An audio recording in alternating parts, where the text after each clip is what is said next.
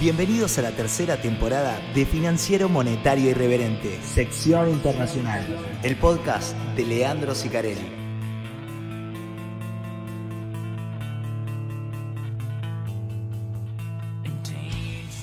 Bienvenido formalmente a la tercera temporada de FMI Podcast. De este lado, quien les habla, Leandro Sicarelli, para traerles, como acostumbramos a hacer todas las semanas, un resumencito breve de lo que pasa en los mercados y en la economía global y en los mercados y en la economía argentina. Lo que sí vamos a hacer, tal cual les prometí a mis fieles seguidores, es eh, hacerlo en episodios separados. Así que ustedes ahora están escuchando lo que va a ser, llamémosle la sección internacional, bien, para los que quieran después escuchar eh, lo mismo, pero sobre Argentina, tendrán que apretar en el episodio que va a estar arriba o abajo, me imagino, no sé, pues los voy a subir los dos juntos igual en el mismo tiempo. Bien.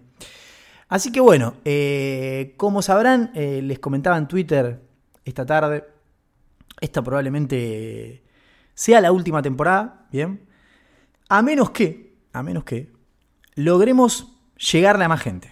Bien. FMI Podcast, la verdad, tiene miles de oyentes, muchos más de los que yo esperaba cuando empecé con este proyecto individual. Y la verdad es que estamos en un gran momento. Si nosotros logramos aumentar un, voy a poner un- una meta cuantitativa. Después en la sección argentina voy a explicar el tema de las metas cuantitativas con el acuerdo del fondo y lo importante que son las metas cuantitativas para vivir. Entonces, si ustedes, si nosotros logramos incrementar la cantidad de escuchas o seguidores del podcast, ¿bien? en un 20%, yo hago una cuarta temporada.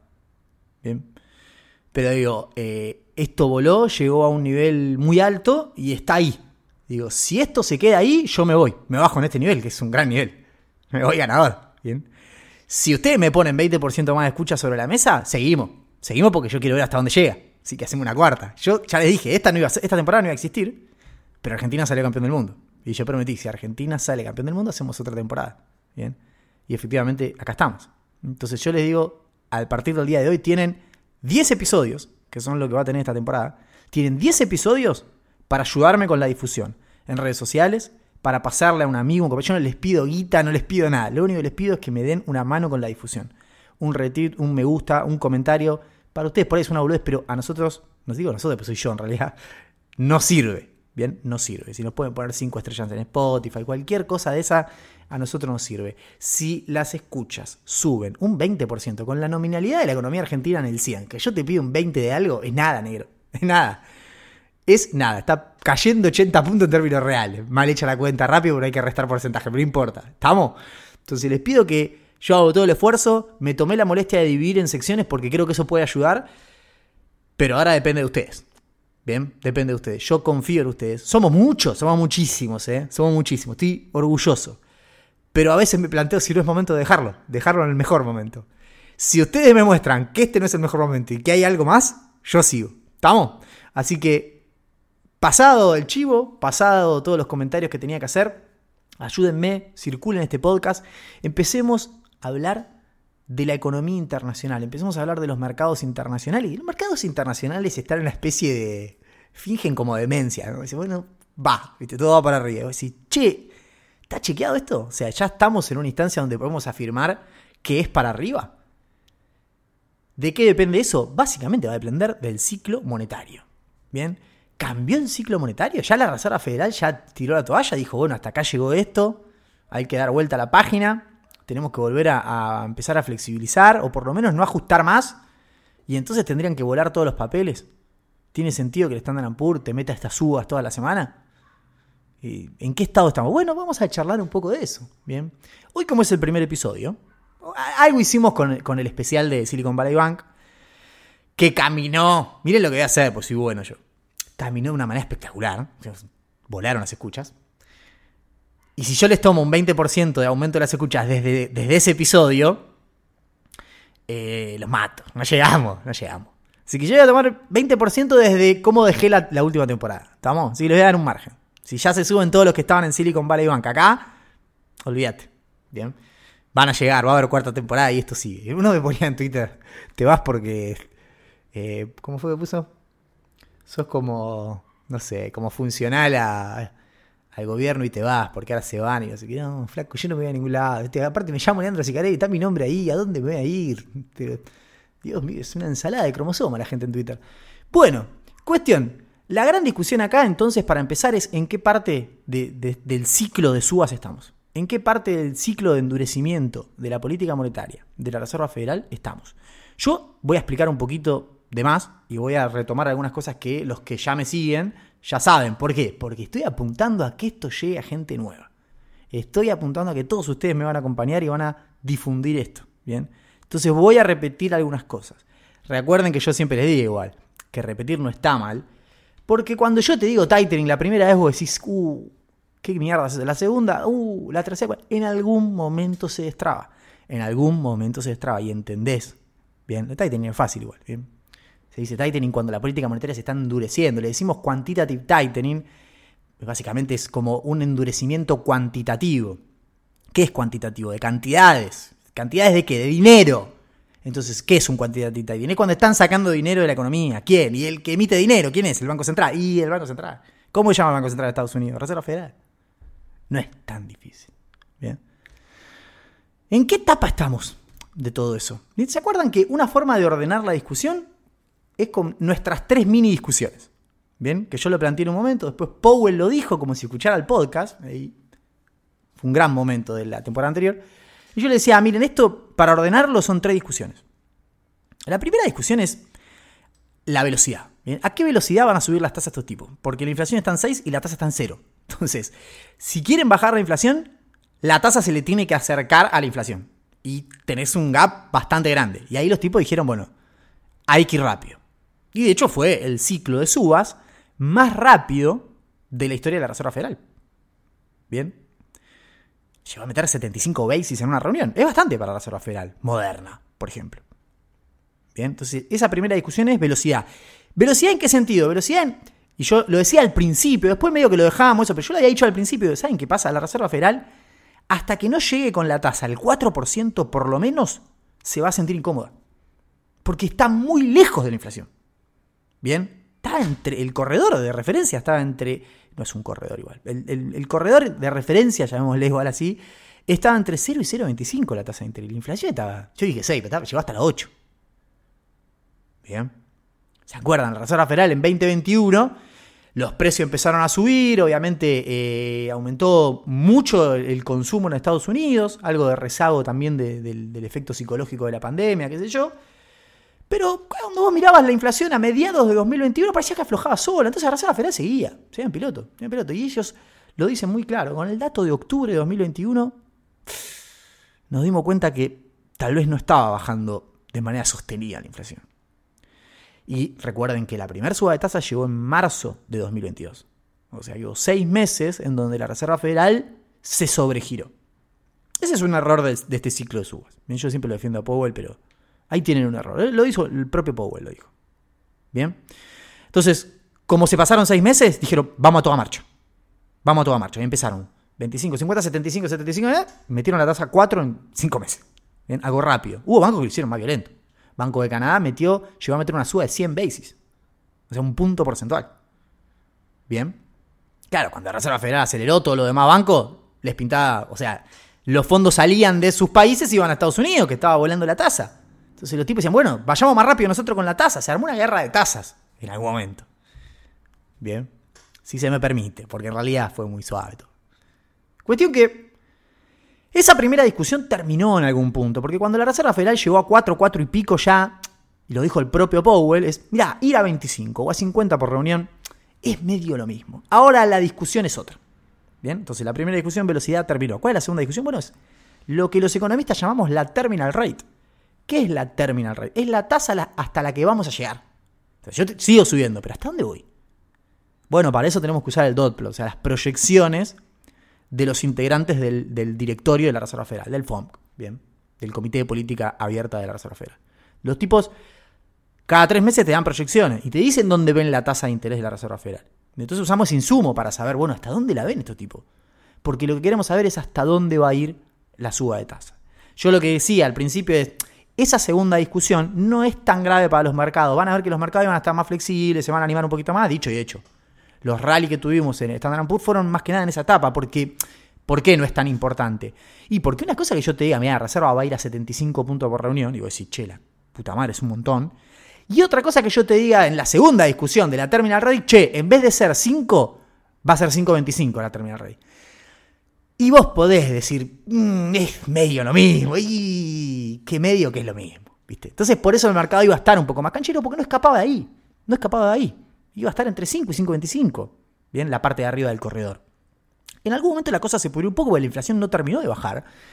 Y la Reserva Federal deslizó que no, ese, ese dot plot de hasta 5.25, olvídense, va a ser más.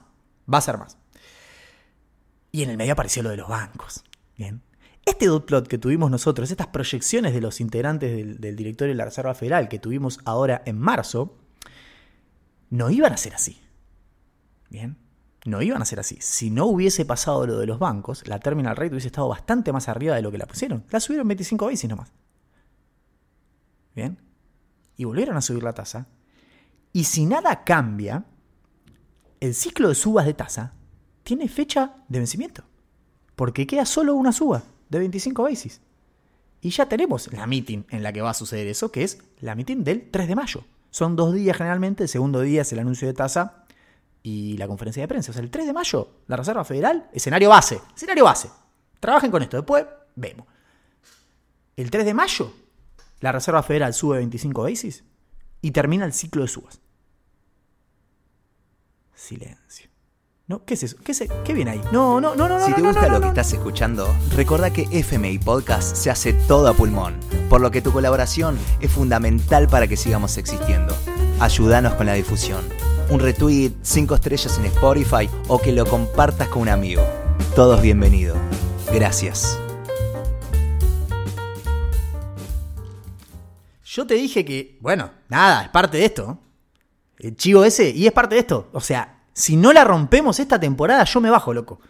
O sea, yo me bajo. ¿Siguen ustedes?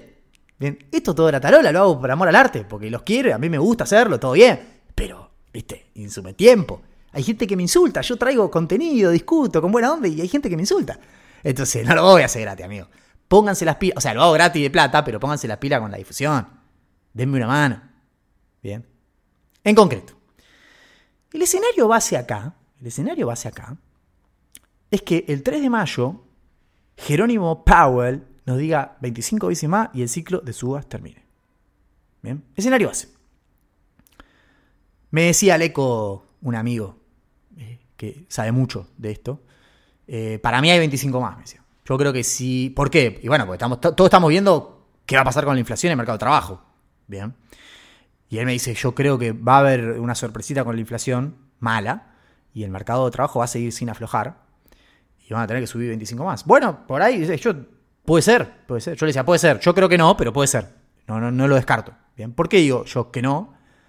Y es básicamente porque yo creo que la Reserva Federal está subestimando mucho lo dañino que es el proceso de subas. No es gratis, ¿viste? Estar dos años subiendo tasas o un año y pico subiendo tasas. O sea, lo de que la discusión de la velocidad ya terminó, yo te entiendo, tenías que llegar a 4, está perfecto. Ahora, pero sigue siendo importante que vos llegues rápido a la terminal rate. No te podés tomar seis meses más para llegar, amigo.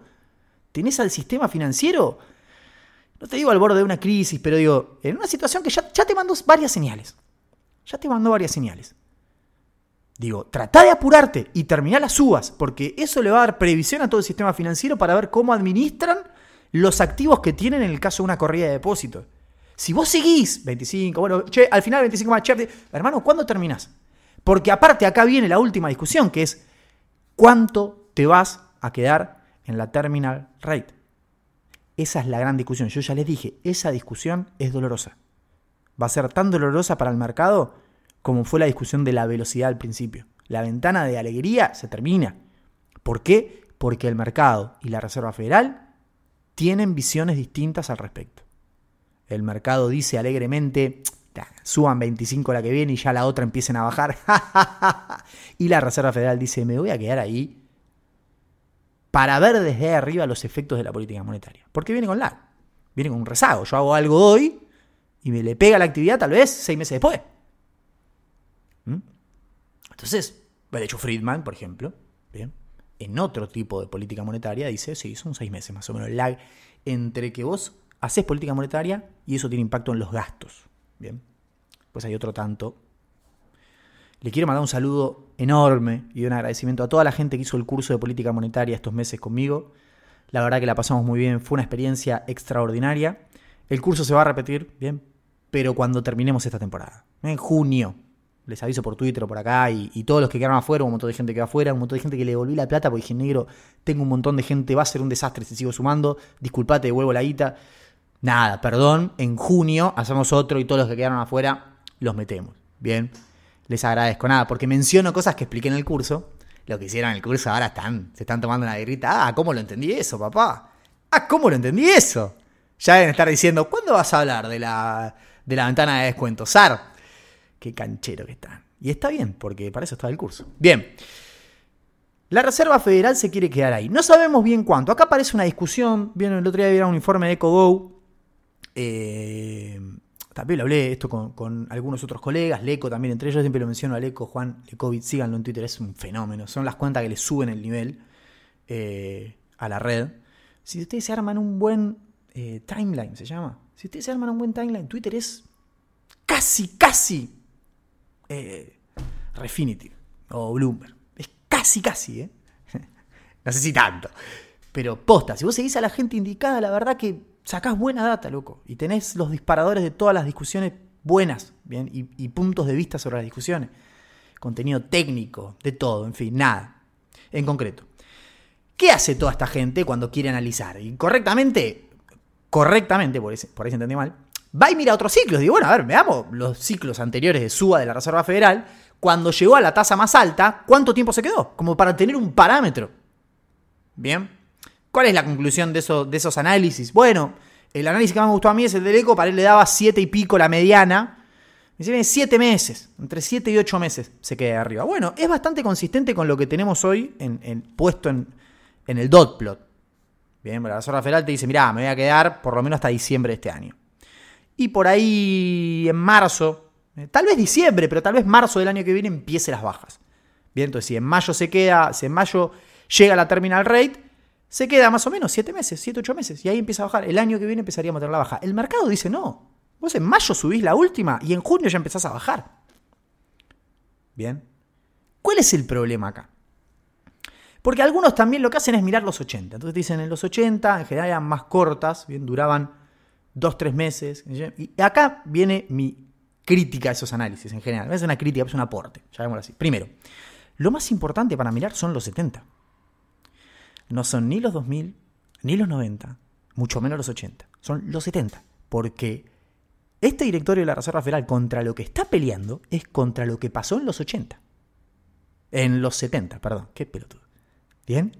En los 70. ¿Por qué? Porque el ejemplo de lo que no hay que hacer una vez que estás en la terminal rate es lo que pasó en los 70. ¿Qué es lo que pasó en los 70? Básicamente la Reserva Federal subía la tasa, la inflación bajaba y ni bien veía una señal positiva, bajaba la tasa. Y la inflación volvía. Es como cuando el dolor no se vuelve. Bueno, ¿viste? Cuando el dolor no se va, la hinchazón. No, al revés, ¿no? Bueno, eso. Acá tengo la serie. Ponele. Pico en agosto del 71, en octubre ya estaban bajando la tasa. Pico en eh, agosto del 73, en octubre estaban bajando la tasa. Pico en eh, julio del 74, en septiembre ya estaban bajando la tasa.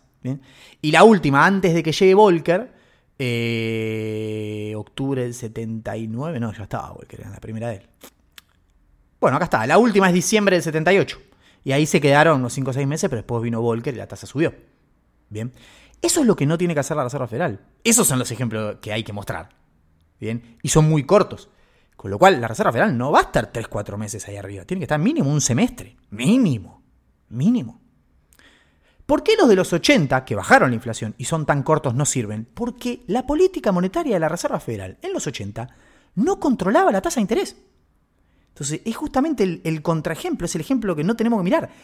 El ejemplo de los 80 es el ejemplo que tenemos en, en las probabilidades implícitas de tasas. Porque eso es lo que el mercado. Lo de los 80 es cómo se movería la tasa si se la dejas manejar al mercado. Es justamente eso, que es lo que hizo Volcker. ¿Bien? ¿Y qué es lo que hace el mercado? El mercado te termina generando un overshooting de tasa. Por eso no es parámetro. Por eso en los 80, cuando vos vas a mirar, una vez que subías a la terminal rate, al toque bajaba, porque estaba endogeneizada la tasa. Entonces el mercado va hasta arriba, genera un overshooting, rompe todo y cuando se seca la plaza empieza a bajar. ¿Bien? Cuando se quiebra todo en realidad. Al revés, cuando se seca la plaza. Cuando sobra en la plaza, cuando ya se fueron de mambo, empieza a bajar sola. Pero ahí vas a un, régimen de volatilidad de tasa en el, mercado de dinero que no tiene nada que ver con el régimen actual, en donde es la propia Reserva Federal la que maneja la tasa. Entonces, lo de los 80 no te sirve como ejemplo, porque era otro framework. Y de hecho es muy consistente los números que yo vi en los que mostraban los 80. Claro, la tasa vuela para la mierda, son tasas altísimas. Y dura muy poquito. Y claro, porque lo está haciendo el mercado el ajuste ahí. No lo está haciendo la Reserva Federal. La gran diferencia es que la Reserva Federal, cuando hace política de tasas y encara un ciclo de subas, trata de ir haciéndolo de a poco para no romper la macro. Y como sabe que la política opera con lags, cuando se quede en la terminal rate, es lógico que trate de ir menos alto en la terminal y quedarse más tiempo. Bien, siete meses, ocho meses, a mí me convence. ¿eh? Me parece un plazo relativamente bueno. Bien, el mercado no está viendo eso. O sea que ahí vamos a tener un problema. Bien. Para mí hay que apurarse, hay que llegar lo, más rápido posible a terminal rate y, ya empezar a quedarse ahí y ver qué va pasando. Porque, como saben, los efectos de la política monetaria vienen con lag. Entonces, todavía no sabemos a ciencia cierta de si no estamos rompiendo todo. Bien, el mercado del laburo sigue recontra recalentado. La actividad sigue caminando. Estados Unidos probablemente este año crezca 1%. Si preguntabas hace seis meses, te decían, este año crecemos 2,5 por él. O sea, se ajustó. Pero sigue eh, con una alta probabilidad de crecer. Bien. Ahora, todos ustedes están acá en realidad porque quieren saber qué pasó con los bancos. Quiero pensar que estamos todos, digo, che, ¿cuándo vas a hablar de los bancos? Bueno, lo de los bancos está un poco mejor. ¿Mm? Yo sé que no, es habitual que en el mercado financiero que traiga buenas noticias. Queda siempre mejor decir, esto se va a la mierda, o está todo mal. Pero la verdad es que yo miro datos y está bastante bien. Primer dato importante, que es lo que está pasando, lo que ya hablamos con el especial de Silicon Valley Bank, si no vayan a escucharlo. La Reserva Federal salió a jugar fuerte, dijo, che, o sea, Tesoro, Reserva Federal y la que asegura los depósitos dijeron, che, metámonos, garanticemos todos los depósitos, empecemos a meter guita, metamos redescuento, démosle eh, por la ventana de descuento plata a los bancos, llenemos de liquidez el sistema, mostremos que acá no se cae nadie. Y si se cae alguien, se cae la empresa, pero los depositantes están todos cubiertos. Hoy le advertían a los del Signature, creo que es, que lo compró Bancorp. Estoy medio de memoria, ¿eh? por ahí tiro cualquiera, pero uh, les cuento lo conceptual que está interesante. Decían, loco, saquen los depósitos antes del 5 de abril. Bien, o sea, saquen los depósitos, transfieran a otra entidad. Por realidad lo que se hace ahí es, se le hace el asiento contable a la entidad y se le pone en el asiento contable en la cuenta corriente que tiene la entidad en la Reserva Federal. Entonces digo, transfieran la guita a una entidad, la que ustedes quieran, pero salgan de acá. Tienen tiempo hasta el 5 de abril. ¿Por qué? Porque los que no pueden salir antes del 5 de abril, porque por ahí no pueden por algo legal, porque no sé qué, ¿eh? le vamos a dar un cheque. Entonces, de hecho, decían, los que no pueden salir antes del 5 de abril, por lo menos chequeen que tienen los datos actualizados en la información de la página del, banco. Porque les tenemos que emitir un cheque. Si encima emitimos mal el cheque con los datos mal, hermano, no cobran, déjense hinchar la bola. ¿Quieren cobrar sí o no? Bueno, dale, pónganse las pilas. Cuestiones que están desarmando la cosa así. Se están haciendo cargo de los depósitos de los bancos que están quebrando. Bien. Entonces vos vas al balance de la Reserva Federal. Yo voy todos los jueves, cuatro y media hora de ellos, hora de Nueva York hacer, actualizar a la, página de la Fed y a la Fed Nueva York para ver el SOMA, para ver la cartera de la Reserva Federal de bonos, para ver si siguen con el tightening. Em, el chabón de sistemas literal en Nueva York decía otra vez el pibe este. ¿Viste? No sé, WhatsApp Mark. Again, this, this guy from Argentina. ¿Viste? ¿Qué sé yo? No sé. Sí, loco, voy a entrar y voy a hacer clic. porque me fascina que los chabones te dicen 4 y media y 4 y 31 segundos aparece. Es algo que para un argentino digo, loco, lo quiero ver todas las semanas. Todas las semanas quiero disfrutar de esa precisión. Bien. De esa precisión que tienen los gringos. Son fenomenales en eso. Bueno. Eh, confíen en los gringos. Confíen en los gringos. El, otro día hablaba con un amigo por lo del mundial, ¿viste? van a ser un desastre. Van a poner 45 equipos, 7 zonas. Y yo en un momento me puse a reflexionar y dije, loco. ¿Por qué no confiamos en los gringos? Primero porque aparte estamos haciendo un desastre con todo. Todos los demás hacemos un desastre con el fútbol. Tampoco que podemos decir, no, igual venimos bárbaro, ¿por qué cambiar? Amigo, mandaron un mundial a un lugar donde se puede tomar alcohol y el sponsor oficial es una cerveza. O sea, así de mal hacemos las cosas todos en el mundo. Bien, entonces déjale a los gringos. Y los gringos, la verdad, que hacen grandes espectáculos. Mirar la NBA, yo miro NFL a veces. Es un deporte que es una poronga y lo mirás, porque lo hacen tan bien. Entonces, dale, dale un changui, déjale que organice el mundial. 48 equipos, bueno, déjalos, déjalos. Déjalos porque la verdad es que le salen bien esas cosas. Admitámoslo. En fin, Volvamos a lo de los bancos, bueno, fíjate. ¿Qué es lo que pasa? Cuando vos mirás por dónde está metiendo la liquidez la Reserva Federal, tenés algunas señales de quiénes están pidiendo liquidez. Bien. Yo ya les expliqué, cuando vos vas a la ventana de descuento de la Reserva Federal es porque estás hasta las repelotas. Estás hasta las repelotas. Nadie va a la ventana, ningún banco, porque solo los bancos pueden ir, eh, puede ir a la ventana de la Reserva Federal por las dudas. O se fija. No, consigue la liquidez, paga más. Va al mercado de repo. No sé. Eh, obviamente va al mercado de fondos federales, o sea, trata de pedirse a otro banco. Si no, se va al mercado de repo, paga más. Pero jamás le iría a pedir plata a la Reserva Federal si no está en una situación compleja o si la Reserva Federal no te abre la ventana como públicamente hizo acá, tipo, che, vengan a pedir. Y entonces ahí, bueno, no hay tanto riesgo reputacional. Yo te ya lo expliqué, lo explico en el curso, lo menciono acá nada más. Está en el riesgo reputacional que vos, eh, la Reserva Federal no publica quiénes son los bancos que están pidiendo descuentos. ¿Por qué? Porque se sabe que el que pide está en las últimas. Si yo te digo, el Banco City está pidiendo, chao. O sea, todo el mundo va a sacar su depósito del Banco City. Entonces no dice, como el Congreso una vez le pidió, che, no podés darle guita a alguien sin decirnos a quién es. Dijo, bueno, lo publicamos dos años después de la operación. Entonces nada, en dos años sabremos quiénes están pidiendo. Pero como la ventana de descuento tiene varios segmentos y lo que se está usando es el segmento primario, yo ya te estoy diciendo que esos son los bancos grandes. Y son bancos que están bien en términos de solvencia, liquidez. De hecho, son los que más depósitos recibieron. Bien, porque lo, lo, primero que pasó cuando quebraban estos bancos chicos, que los depósitos fueron a los bancos grandes. O sea, nadie sacó los dólares del sistema financiero. ¿Eso es bueno o es malo? Ya lo explicamos ahí. Es bueno, pero tampoco es tan sostenible. Si quieren a los bancos chicos, en algún momento algún grande va a tener un ruido. Bien. En la ventana de descuentos, la primera semana sacaron 150 mil palos en una semana. Es un montón. La segunda semana el stock bajó a 110. Y hoy conocimos que el stock bajó a 88. Con lo cual uno puede decir, che, ¿de alguna manera se está tranquilizando? Sí, de alguna manera se está tranquilizando. De hecho, vos tenés eh, para sacar hasta 90 días la liquidez eh, por, ese, por, ese, por esa ventanilla. Entonces, nada, duró menos de 15 días. Todavía sigue siendo un stock considerable. Podemos tener algún coletazo si tenemos alguna novedad de que mañana un banco tiene un problema. Bueno, esto puede tener un recoletazo, pero digo, los datos de esta semana son bastante tranquilizadores. ¿bien? Lo que se está empezando a usar un poquito más es el Bank Term Funding Program, que es el de la Reserva Federal nuevo, que te da hasta un año de liquidez con una tasa eh, favorable, porque es más baja que la ventana de primaria, eh, más baja que la de repo también.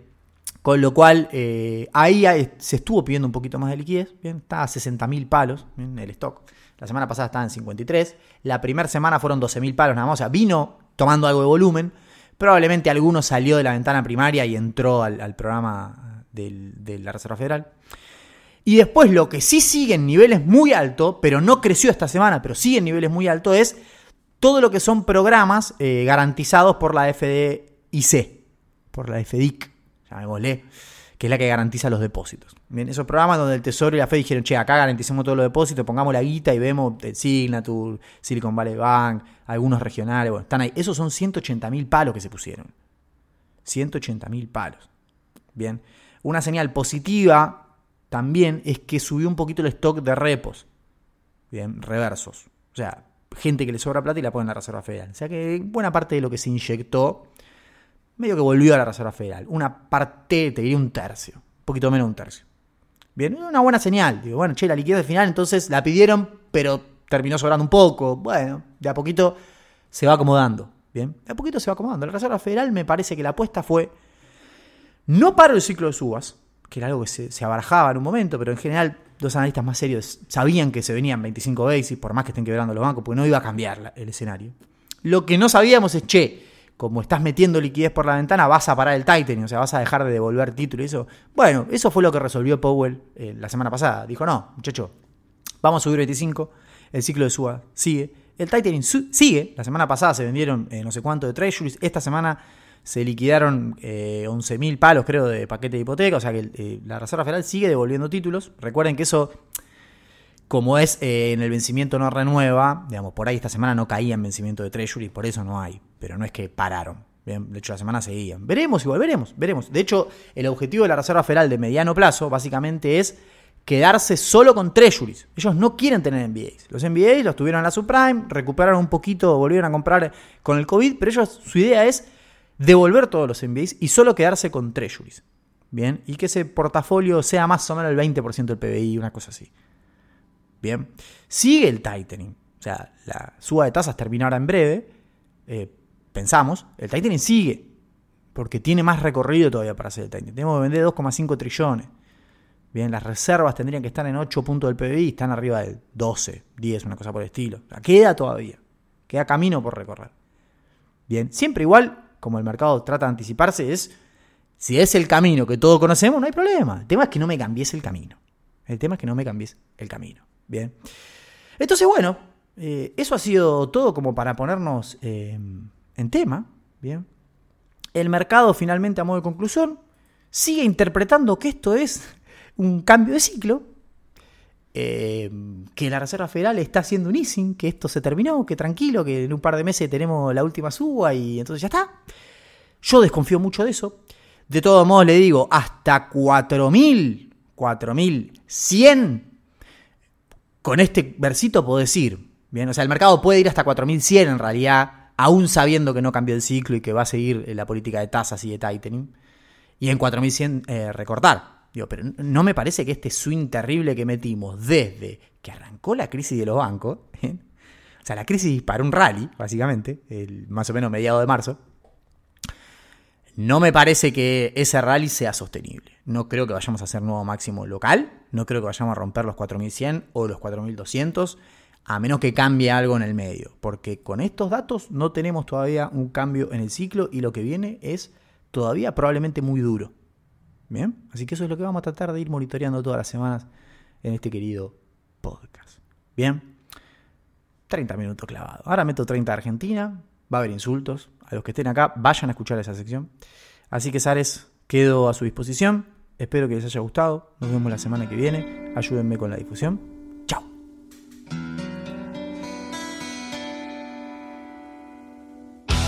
Acabas de escuchar la sección internacional de Financiero Monetario Irreverente. Recordá que también tenemos la sección argentina disponible en todas las plataformas.